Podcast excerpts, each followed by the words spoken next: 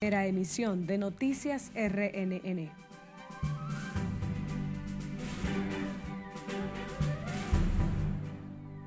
Dotación policial enfrentará proceso por muerte de niño en Carnaval de Santiago.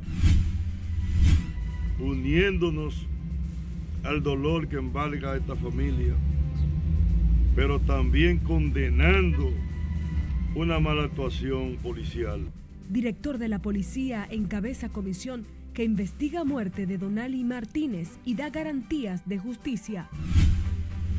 Siguen sin respuesta del paradero del niño Freiner a 10 días de su desaparición en Valiente. En el Congreso Nacional saludan retiro del Poder Ejecutivo del proyecto de ley de trata y tráfico de inmigrantes. Como acertada califica el Instituto Duartiano la decisión del presidente Luis Abinader de retirar el proyecto de ley de trata. Director del Servicio Nacional de Salud asegura suspensión de servicios a las ARS impacta en la red de hospitales públicos. Y en el plano internacional, en reunión del CARICON este miércoles, se abordará crisis y violencia de Haití.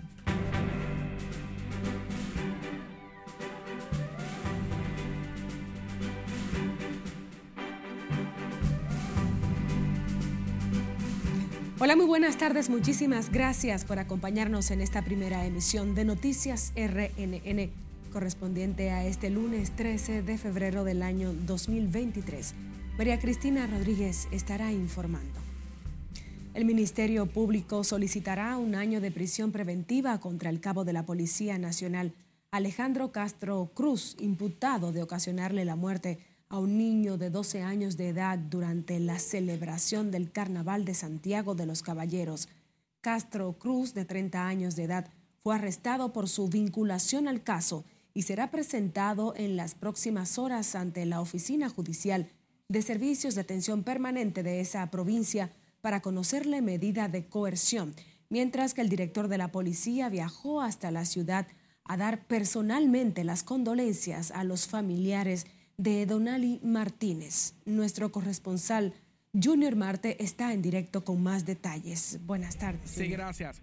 Efectivamente, tal como señalas, a esta residencia acudió hoy desde muy temprano el director general de la policía, Eduardo Alberto Ten, quien ofreció sus condolencias a los familiares del niño.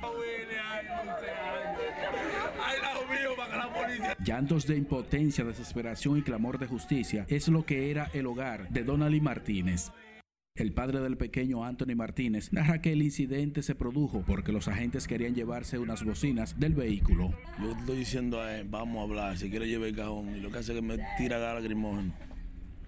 Gas pimienta. Gas pimienta, pica más que el diablo. Y ahí yo me acerco con él y me empuja, entonces yo le tiro. ¿Qué son? Estoy que no veo saca la pistola y yo lo hago con los brazos y no caemos al suelo.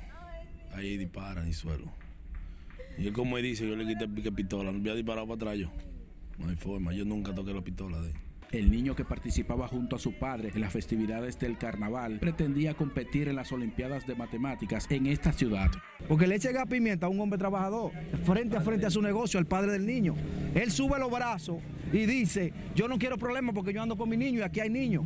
Ellos dijeron que recogiera, automáticamente se recogió todo y ellos querían llevarse la música porque incluso él sobó la pistola y dijo, si no me dan la música voy a pedir un grito de carro para sacar la música, obligado. ¿Por qué? No hay necesidad porque usted dijo que la quitaran, ya se recogió. Entonces nosotros no queremos que siga entre la familia ni en nadie. Yo no quiero en nadie ver una cosa así. Así que tiene, hay que hacer justicia, que yo le dije al general, general no le den revólver, aquí no lo sabe lidiar el director de la policía, Eduardo Alberto Tein, viajó a Santiago para encabezar la investigación del caso, condenó el hecho y dio garantías de justicia. La dotación policial está bajo arresto para enfrentar el proceso que mantiene consternado a todo el país. El pequeño está siendo velado aquí en la calle 9 del sector de Cienfuegos. Regreso contigo. Muchísimas gracias, Junior Marte, por tu informe. La muerte del niño de 12 años a manos de un agente policial durante la celebración del segundo domingo del carnaval en Santiago pone en evidencia la necesidad, una verdadera reforma policial De acuerdo con legisladores de distintas bancadas, los congresistas, especialmente los de esa demarcación, cuestionaron la falta de protocolo en las actuaciones de los uniformados y el irrespeto a los derechos humanos. Tú te preguntas qué hace una Policía Nacional en una celebración de carnaval con pasamontañas. ¿Qué hace una Policía Nacional a estas alturas de juego todavía tirando tiros en el aire? Esto y todo. Debemos pensar que esos temas deben ser del pasado. Tenemos una sociedad distinta que ha cambiado, que exige de nosotros, que exige protección de la policía, que para para eso está, eh, está hecha en nuestro país.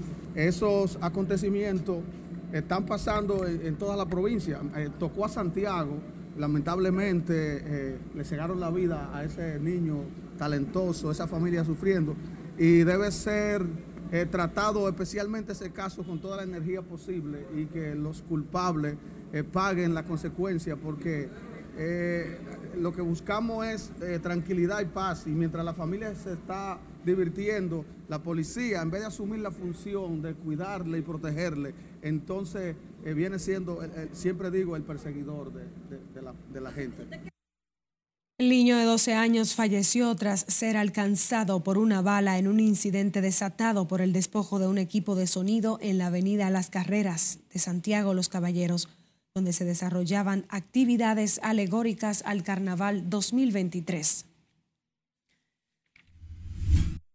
Tras que familiares de otro joven de 21 años denunciaron que su pariente también murió a manos de la policía en Santiago, se trata de José Eduardo Burgos, quien supuestamente murió luego de recibir dos disparos de un agente policial en el sector La Pulga de Cienfuegos, en Santiago Oeste, el pasado sábado. Eduardo Burgos, quien dejó dos hijos menores en la orfandad, se dedicaba a ser motoconchista, según sus parientes.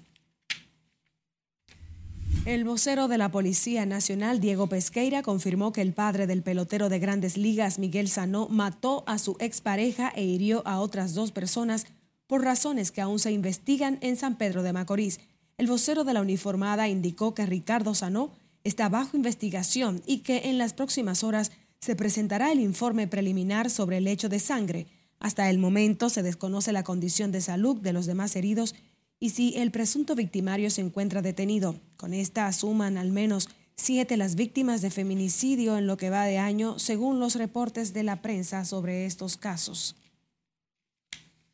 El Ministerio Público ejecutó orden de arresto la madrugada de este lunes a Jairo González en una villa de Jarabacoa. La Procuraduría General de la República solicitará medida de coerción en contra de González en las próximas horas por incurrir en estafa millonaria, utilizando maniobras, criptomonedas y otros mecanismos. realmente ya él, debe de explicar su modo operandi ante el Ministerio Público, porque aparentemente se demuestra que, si se demuestra que hay una estafa, un abuso de confianza, eso ya es de orden público. 100 millones de dólares entre capital e intereses o sea, ¿que lo ha estafado con eso o qué? Sí, dentro de las inversiones que supuestamente realizaba en la bolsa de valores con nuestros clientes, él ha realizado esta supuesta estafa. Jairo Joel González Durán, oriundo del municipio de Loma de Cabrera de la provincia de Jabón, se especializó en negocios y creó su empresa Harvest Group y Asociados, dedicada al trading e inversiones en bolsas de valores y criptomonedas en República Dominicana la cual preside desde hace siete años. Los fiscales encargados de la investigación solicitarán medida de coerción en contra de González en las próximas horas. Y este lunes ya son diez días que cumple desaparecido el niño Frainier Ciprián, un tiempo en el que los padres y familiares no han podido conciliar el sueño, desesperados y a la espera de que su muchacho sea retornado sano y salvo en el sector valiente donde fue visto por última vez en horas de la noche. Nelson Mateo tiene la historia. No puedo dormir, yo ni como. Porque cuando voy a comer me lo recuerdo a él. Los padres del desaparecido niño Frainer Ciprián recibieron el espaldarazo de sus vecinos, familiares y amigos. Caminaron bajo el intenso sol entre sus polvorientas calles y callejones para hacer sentir su reclamo. Todavía no me he dado resultado que el niño eh, por dónde está, si está bien, nada. O sea, ellos no han venido, no han hecho una búsqueda, ¿no? Sí, sí, ellos han hecho una búsqueda, han hecho la, el levantamiento de la cámara, ¿sabes? pero todavía no me dan nada concreto, nada. De solo cuatro años, el niño fue visto por última vez hace nueve días en la calle Segunda Intersección Juan Pablo Duarte, donde quedó captado por cuatro cámaras de vigilancia privadas al momento que el menor regresaba de la banca de lotería donde labora su madre. Sin embargo, las autoridades aún no tienen pista de su paradero. Las desapariciones, atención a las autoridades. Las desapariciones deben cesar. El pueblo de valientes se va a movilizar las veces que sea necesaria hasta que el niño aparezca. Por eso, caminaron por espacio de dos horas portando pancartas con el apoyo de la iglesia y la junta de vecinos. Desde que supimos la información, hemos estado a la disposición de la familia, junto a los miembros de la comunidad, eh, buscándole. Y le pedimos al presidente de la República, a las autoridades del país, que aúnen esfuerzos para que sea posible encontrar este niño.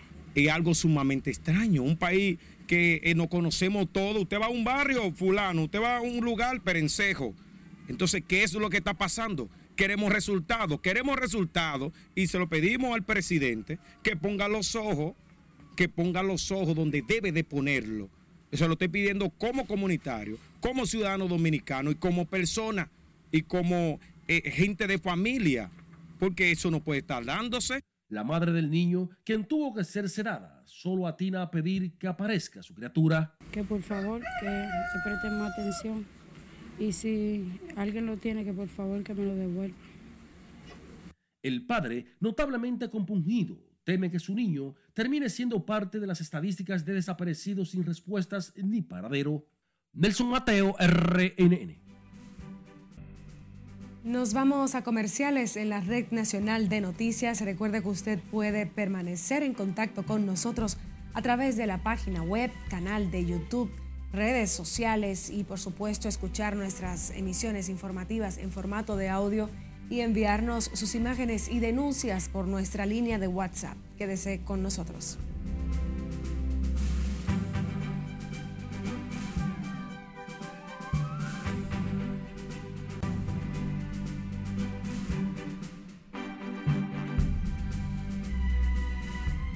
Retornamos con más. El caos de Haití podría ser tema de debate este miércoles en la reunión de los líderes caribeños que integran el CARICON en las Bahamas.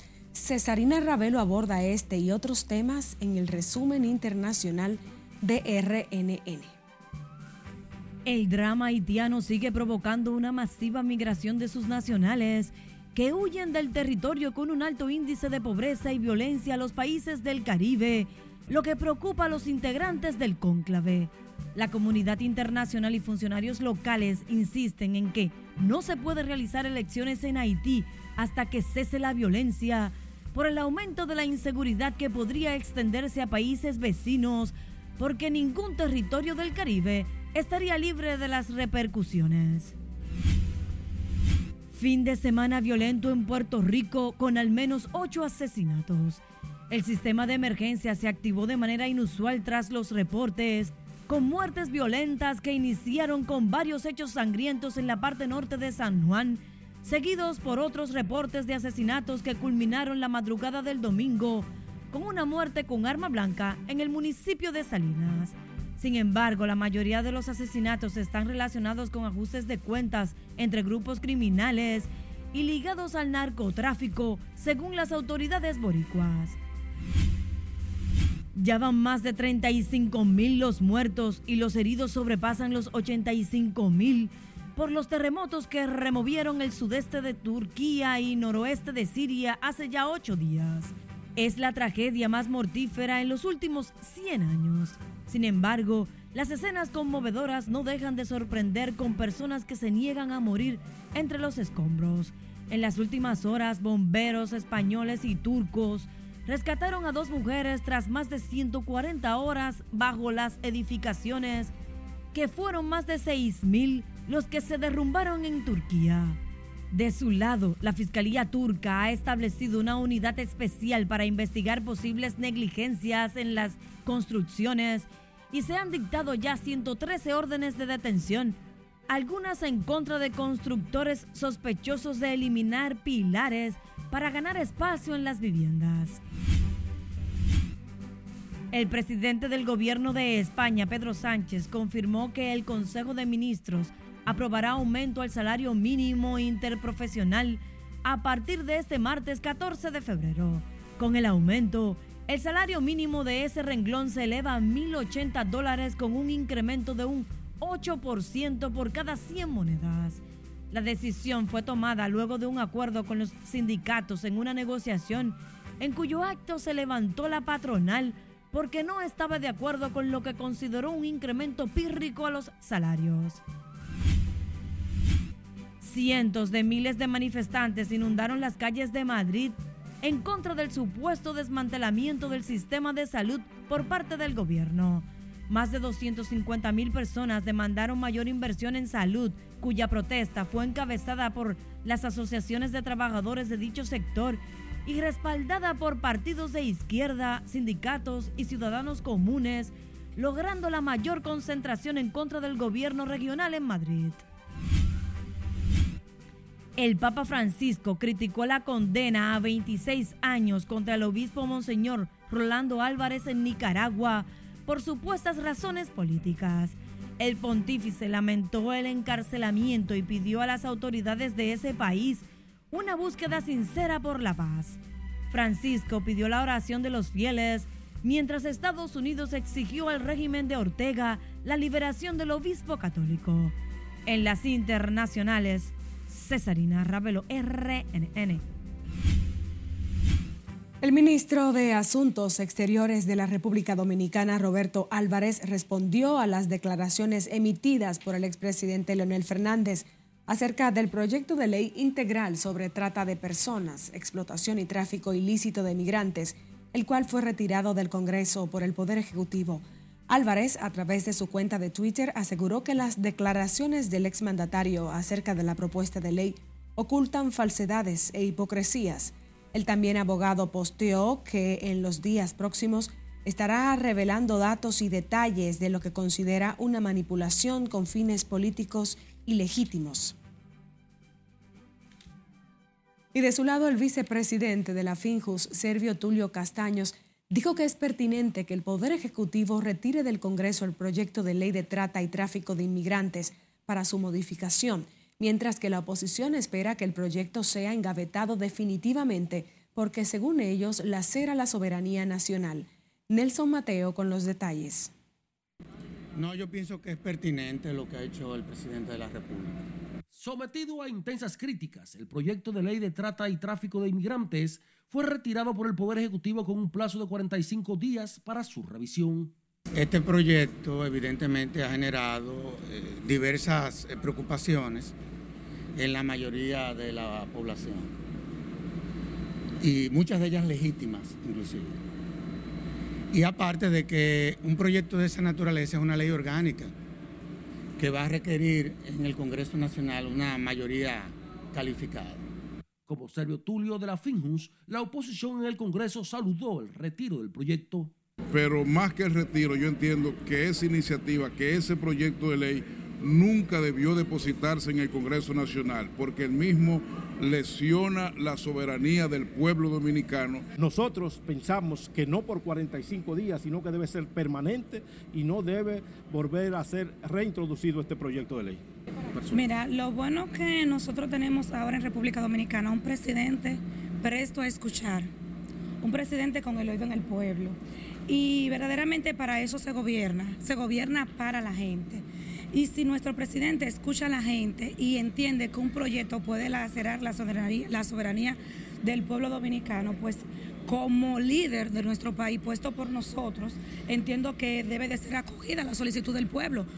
La propuesta del Poder Ejecutivo contempla la protección de todo extranjero perseguido y que su vida corra peligro y la creación de un impuesto especial para garantizar los recursos necesarios para fortalecer la persecución del tráfico de personas. Por eso es que te digo que valdría la pena ver y analizar si deslindamos el tema migratorio del de trata y tráfico de personas, porque la verdad es que en cuanto a lo que tiene que ver con la trata y tráfico de personas, nosotros tenemos una situación complicada en este país, en donde desde el Estado no le hemos dado una respuesta contundente a ese problema, que dicho sea de paso, es un delito transnacional, ¿ok? El vicepresidente de la FINJUS recordó que la persecución de los traficantes de personas y afines es un delito transnacional que el Estado dominicano se comprometió a perseguir en el 2000 ante las Naciones Unidas. Nelson Mateo, RNN. Como acertada calificó hoy el presidente del Instituto Duartiano la decisión del presidente Luis Abinader de retirar el proyecto de modificación de la ley de trata de personas que se conocía en el Congreso Nacional, mientras desde Participación Ciudadana consideran que el primer mandatario se dejó presionar por sectores ultraderechistas. Margaret Ramírez tiene más detalles en directo. Buenas tardes, Margaret, para ti. Gracias, así es. Muy buenas tardes. Para el presidente del Instituto Duartiano, el controversial proyecto retirado del Congreso por el Poder Ejecutivo es lesivo a la soberanía nacional y afecta a la nación. Por encima de todo está el interés nacional. Puntos que aseguran bajo ningún concepto pueden ser negociables, por lo que entiende deben ser eliminados completamente de la pieza si se piensa reintroducir. La soberanía nacional no se negocia. El interés supremo de la nación no se negocia. Ahí hay que ir a ver qué se pretende, pero sin duda que hay cosas que hay que eliminarla de ahí. Esta posición entra en contradicción con la postura de participación ciudadana.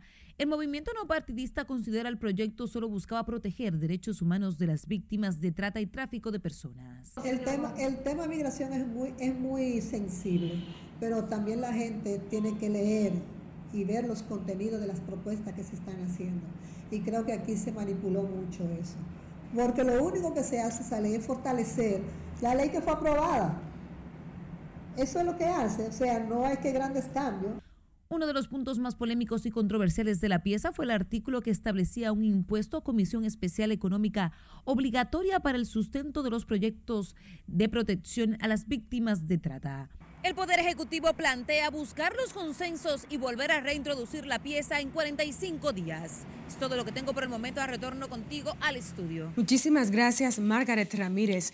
La comunidad evangélica también reaccionó este lunes al proyecto de ley sobre trata de personas y tráfico ilícito de migrantes que retiró el Poder Ejecutivo del Congreso Nacional para lograr el consenso público necesario antes de que se conozca esa pieza en las cámaras legislativas.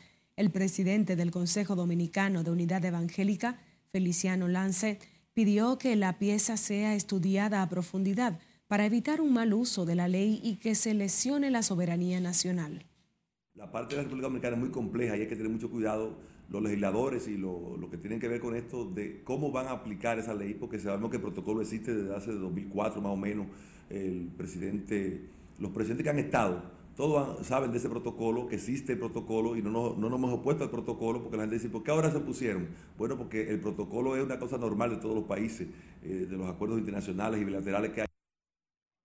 El presidente Luis Abinader instruyó retirar del Congreso el proyecto de explotación y tráfico ilícito de migrantes y a través del vocero de la presidencia advirtió que no aceptará ningún acuerdo o norma que convierta al país en receptor de ciudadanos haitianos afectados por la inestabilidad política del vecino país. El incremento de los robos preocupa a habitantes en varios sectores de Lías Piña quienes dicen no sentirse seguros ni en sus hogares. Julio César Mateo nos cuenta. Según los Elías Piñenses, los robos ocurren hasta plena luz del día. Mira, hoy en la mañana, a las 6 de la mañana, seis y media aproximadamente, eh, esta joven llamada a él y la asaltaron, le quitaron su teléfono, le doblaron un brazo. Además de penetrar a casas habitadas, los antisociales cometen atracos en la vía pública. Me asaltaron un nacional haitiano y me quitaron el teléfono.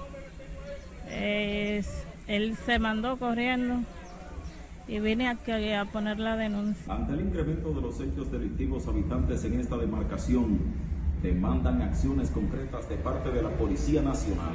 Y fuimos a poner la denuncia y por casualidad hubo una chica que también vino con esa misma descripción. Ante la situación, Las autoridades policiales se quejan de que muchas veces las víctimas de robo no acuden a tramitar las querellas. Ellos no presentan denuncia, nosotros no nos enteramos de algo que pueda ocurrir. La mayoría de los robos y atracos cometidos en Elías Piña son atribuidos a nacionales haitianos que de manera constante cruzan la frontera. Desde Elías Piña, Julio César Mateo, RNN.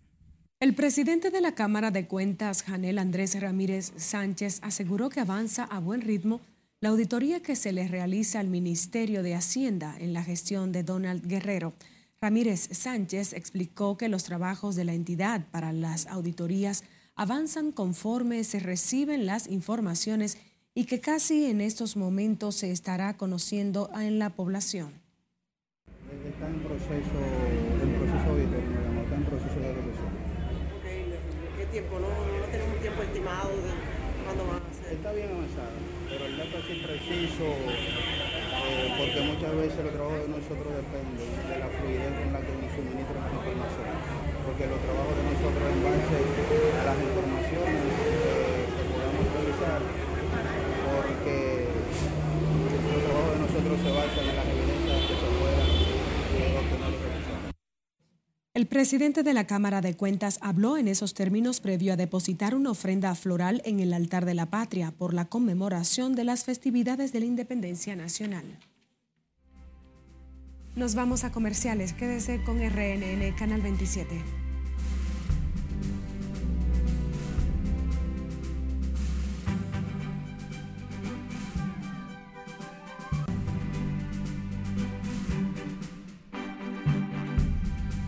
El director del Servicio Nacional de Salud manifestó que la suspensión de servicios a las administradoras de riesgos de salud impacta en la red de hospitales públicos, por lo que llamó al diálogo entre el Colegio Médico y las ARS.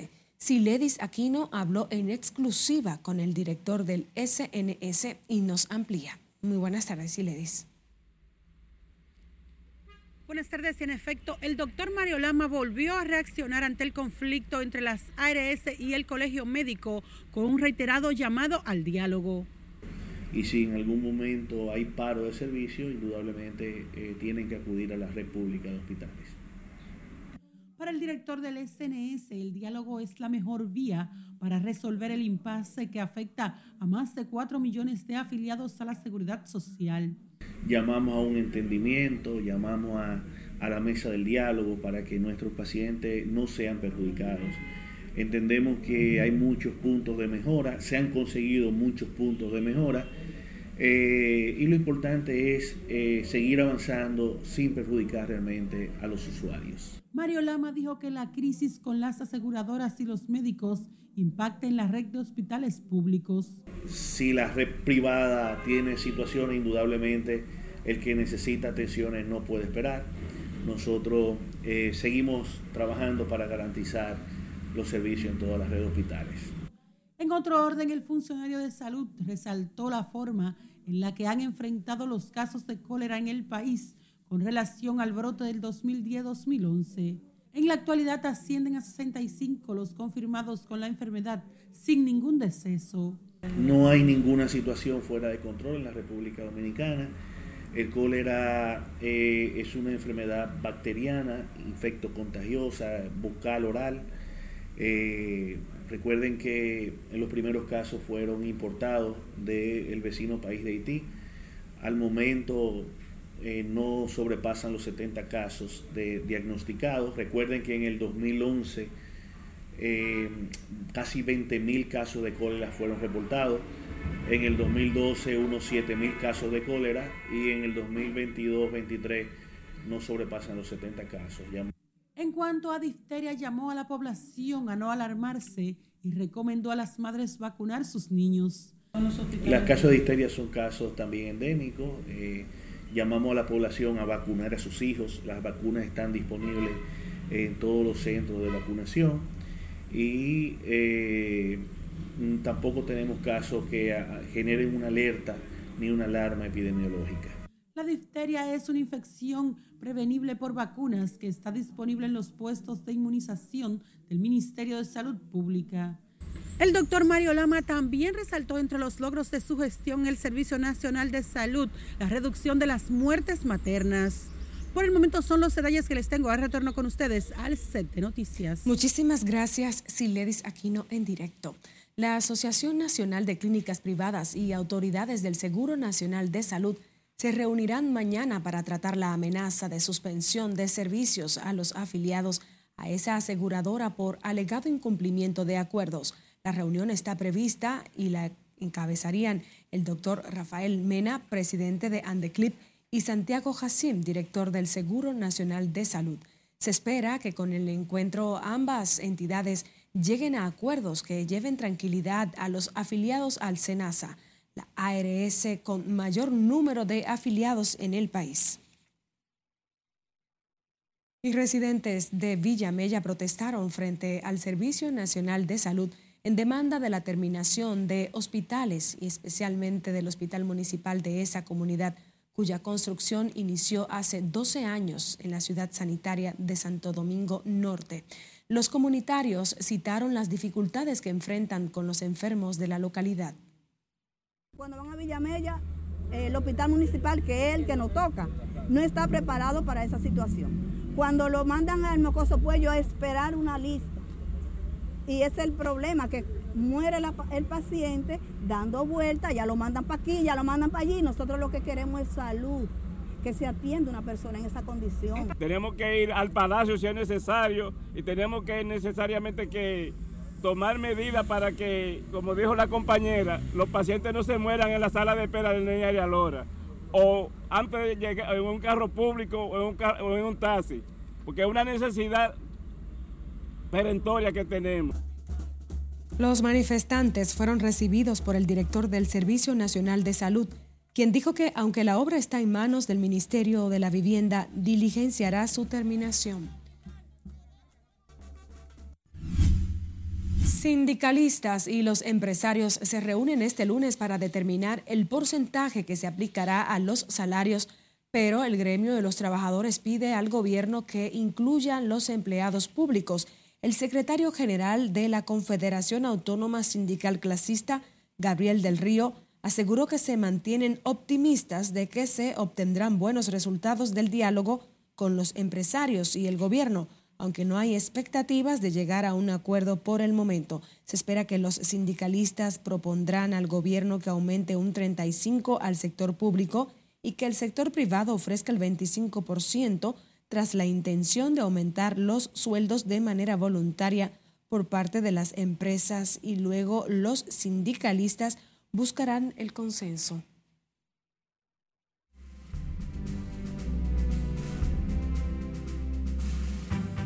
Saludos buenas, iniciamos la entrega deportiva hablando del Clásico Mundial de Béisbol, ya la República Dominicana está seteado con todos los equipos que van a participar y la discusión es, ciertamente, ¿quién ganará el clásico?